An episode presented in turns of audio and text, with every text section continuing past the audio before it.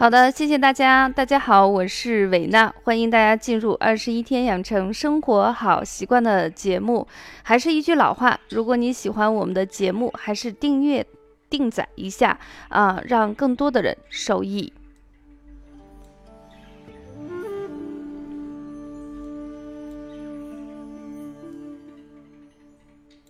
嗯，其实每次上课的时候，经常有一些学员呢，一边拍打着自己的肚皮，一边对我说：“老师啊，我有轻度的脂肪肝，怎么办呀？”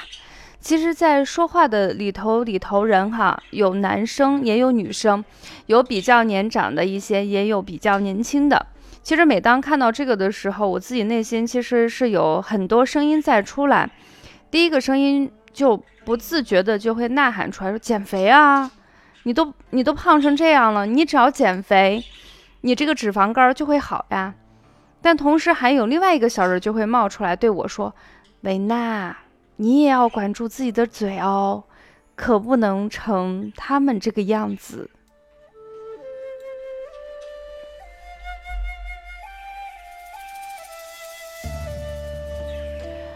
呃，所以我经常说讲养生课程。最大的受益人是我自己，因为在给学员讲一些东西的时候，注意事项的时候，其实给他们在说的同时，是反反复复在对自己说。可能每当自己想偷懒、想要干什么的时候，看到对方是这个样子，就不断的去提醒自己，形成一个条件反应，让自己不得不在生活中各个方面尽可能去做好，养成一个生活的好习惯。那么是话说回来啊，就是很多呃，其实我们在上课的过程中会遇到这么多的学员都是这样的，就是一边想吃，一边呢又身体出现了一些不适，但是这个身体的不适又不是那么严重，呃，有时候会难受一点，更多的时候是无关痛痒，所以忍一忍就继续过着自己曾经的生活。那在这种情况下，嗯，本期节目呢，想给大家分享的就是关于轻度脂肪肝如何去吃的话题。为什么要分享这个话题呢？是因为我在想，如果我们的听众或者我们的学员，他真的要是能管住自己，他也不至于一边说着一边胖着，一边又轻度脂肪肝。所以很多学员。包括我们的听众都会有一些想法，就是我想问问老师，你能不能给我介绍一些不怎么控制饮食的一些方法？啊，我可以去试试呗。反正我自己，嗯，想控制自己这个嘴巴不去吃东西的难度是比较高，所以这也就是我们这次想给大家分享的一个主题，就是如果说真的已经出现了脂肪肝，我们还控制不了自己的嘴。那如果在吃的方面怎么办呢？这也就是，呃，五味杂陈啊，调理轻度脂肪肝。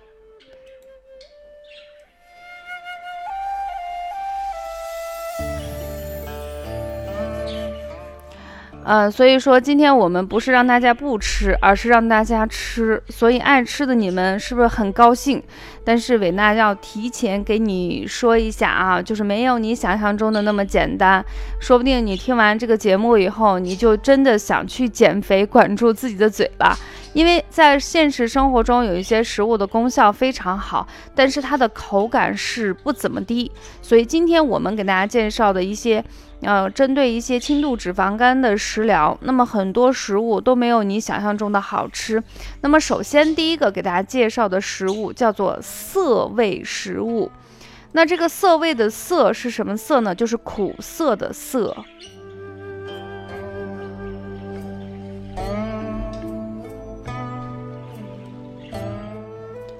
那涩味的食物其实是非常多，比如说最常见的就是没有熟的柿子呀、紫色的葡萄皮儿呀，这些呢都是涩味的重要食物来源。那涩味食物中含有大量的单宁、植酸，还有草酸的含量也比较高，这些物质呢都有非常强的抗氧化能力，对一些三高呀，像高血脂、高血糖，包括脂肪肝都有非常好的作用。不仅如此啊，同样一种食物水果，只要是发涩的那种品种，营养价值会更高。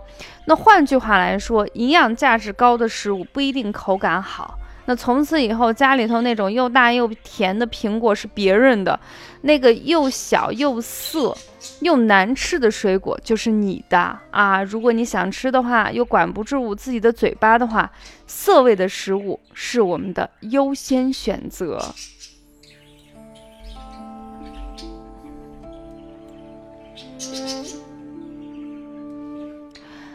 第二类食物是粗糙的食物。其实我经常在说，现在家里头有亲戚在农村，还是一件非常幸福的事情。为什么？现在我们的食物都经过了过细的加工啊，很多营养成分都已经所剩无几了。那在这种情况下，家里老家还有人，我们可以弄一些就是原生态的有机的食物，不要经过一些深加工。我们再去饮食就非常好，所以粗糙的食物其实不是说，呃，这个食物本身的问题，是这个食物没有经过深的加工。比如说我们最常见的一些粗粮，那么里头有非常多丰富的非水溶性的膳食纤维，还有一些呢，就是我们常见蔬菜里头的，比如说芹菜杆呀、白菜帮子，在冬天的北方，这种食物是非常常见的。它里头最有效的成分就是膳食纤维，这种膳食纤维呢，可以促进我们整个胃肠的蠕动，对于便秘呀、肠癌呀，包括有一些吸收了一些雾霾，或者是空气中有一些金属的离子，它能可以帮助我们排便。所以这个膳食纤维和糙的食物，对于预防一些脂肪肝，或者是已经得了一些轻度脂肪肝的人，你吃上一段时间，你会真的发现自己的。呃，这些症状会很明显的在减轻。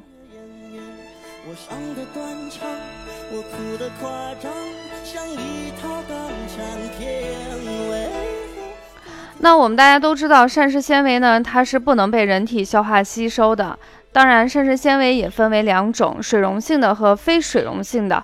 那么今天给大家介绍的就是轻度脂肪肝人，你吃的一些粗糙食物。具体的来说，就是你要吃那种不能被水中溶解的非水溶性的膳食纤维。那你比如说我们的纤维素、半纤维素和木质素，这是三种常见的非水溶性啊维生素。它呢存在于植物的细胞壁中，非水溶性纤维素可以降低一些肠癌，同时对于食物中的有毒物质可以起到一个排毒解毒，甚至可以起到一个预防便秘的作用。大家都知道啊，脂肪肝的人都是吃出来的，就吃的特别好，吃的特别油，吃的特别多，吃的特别晚。然后你的身体、你的年龄导致了你不能够把这些物质消化进去，所以大量的摄入一些粗糙的食物，就是膳食纤维含量比较高的食物，就可以大大的预防这种脂肪肝的进一步恶化。对于轻度脂肪肝的人来说，是一个福音。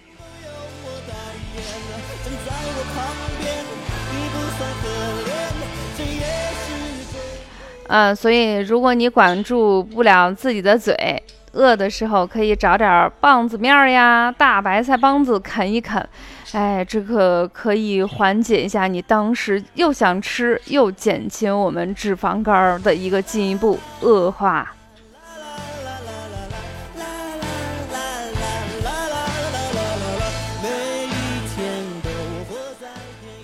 那第三类食物呢，就是苦味的食物。在中医养生中，认为苦味的东西它是入心的，它可以清热泻火。那么苦味的食物在我们的现实生活中，其实含量是比较高。比如说像柠檬的皮、茶叶、黑巧克力啊，这里头都含有大量苦味食物。那是因为这些食物中富含了大量的苷类啊、萜类。还有多酚类物质，它可以使食物变苦，但是因为就是这里头含有大量的多酚，还有萜类或者是带类食物，它可以对于一些就是我们都知道脂肪肝只是前期的一个变化，是因为你的饮食不当，你的肝的解毒跟排毒的能力不好，所以在我们的肝脏上会形成一层薄薄的类似于脂肪样的东西。但是随着时间的推移，你会发现你的心脏功能也会减弱，因为心脏在每跳动一次的时候，它就要比平时要多做一些功，也就是说，时间久了以后，心脏的这个活力跟动力就会下降。那么苦味的东西可以入心，对于我们这个心脏病和一些心功能缺陷的一些人，它能够起到一个养护和固护的作用。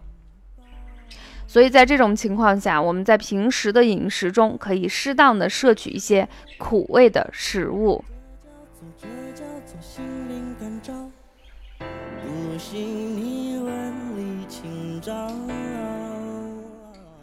那在这种情况下，就是当你的身体条件还是可以的。为什么这样说？因为有一些人，他不仅仅是脂肪肝，他可能同时还伴有，比如说胃酸分泌过多。现在我们很多人都有一些胃肠疾病。那伟娜也是希望下一期节目有机会给大家分享一下关于这个胃肠的一个调理。所以，既然很多人都有一些胃肠的疾病，苦味的东西其实是比较伤胃的。你像中药，很多人为什么不愿意去喝它？虽然大家都知道良药苦口，那是因为苦味的东西，它会让你的胃酸分泌更多，人一时半会儿是很难去接受到的。那么下来一个呢，就是我们现在这里头，嗯，像茶叶这些东西啊，包括柠檬酸，其实它对胃的刺激还是比较强。偶尔几个女生会觉得，哎，那个黑巧克力还是不错的，我又喜欢吃。但是我还是奉劝大家，黑巧克力太贵了，我们还是省一省吧。啊，能省一点是一点。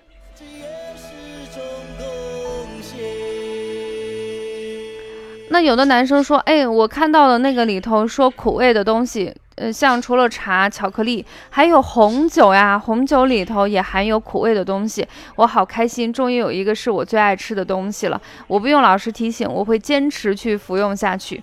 但是伟娜想说的是，我们有一个温馨的提示。这个巧克力啊，还有红酒，它里头的多酚是能够起到一个保护心脏、来预防脂肪肝、进一步对心脏的一个侵犯的作用。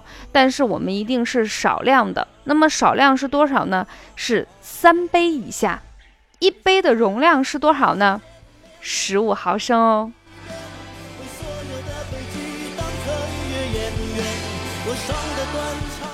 啊，所以像那种一次喝上。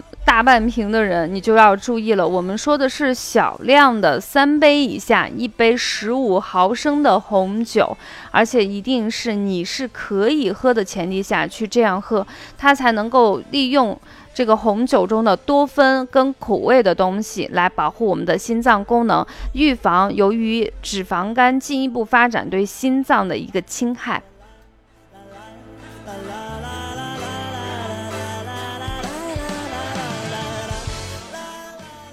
好啦，既然讲到这里呢，我不知道大家听完这档节目以后会有什么样的想法。其实有时候吃跟不吃都是一个抉择。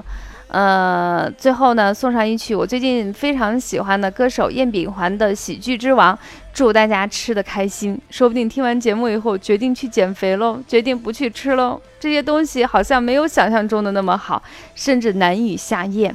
那么我们就管住自己的嘴，迈开自己的腿了。下期节目不见不散。